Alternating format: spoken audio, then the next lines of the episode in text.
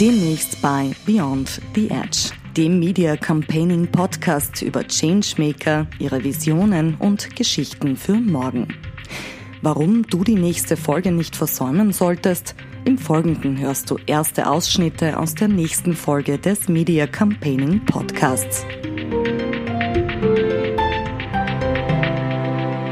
Ich war schon ziemlich schnell so, dass ich Leuten gesagt habe, ich bin bipolar, einfach weil ich mich nicht schämen und genieren möchte für etwas, was ich, wofür ich nichts kann.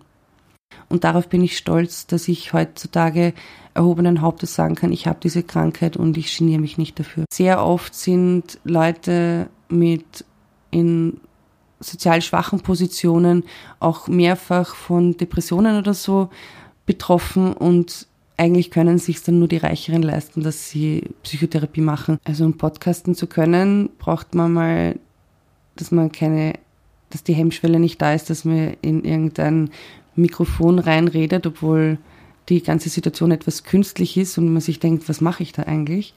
Kinderwunsch, weil vererbbar, Kinderwunsch, weil bei mir immer sehr groß gewesen und erst im letzten Jahr so irgendwie habe ich mich damit abgefunden, dass es wohl keine Kinder geben, also keine leiblichen Kinder geben wird für mich, weil die Bipolarität eines der am stärksten vererbbaren psychischen Erkrankungen ist.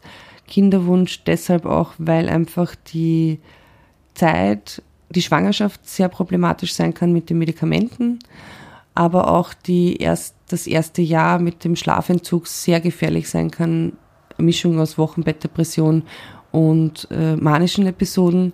Also es ist schon sehr, sehr brenzlig das Ganze und ich weiß eben auch von Bekannten, die einfach sagen, sie würden nicht nochmal Kinder bekommen mit dieser Krankheit.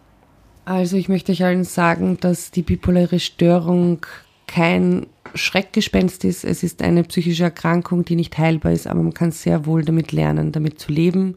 Keine Depression währt ewig und keine Manie währt ewig.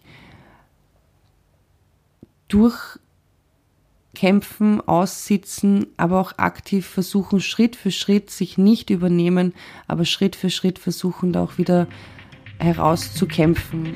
Das ganze Interview sowie exklusives Bonusmaterial gibt es demnächst auf diesem Kanal.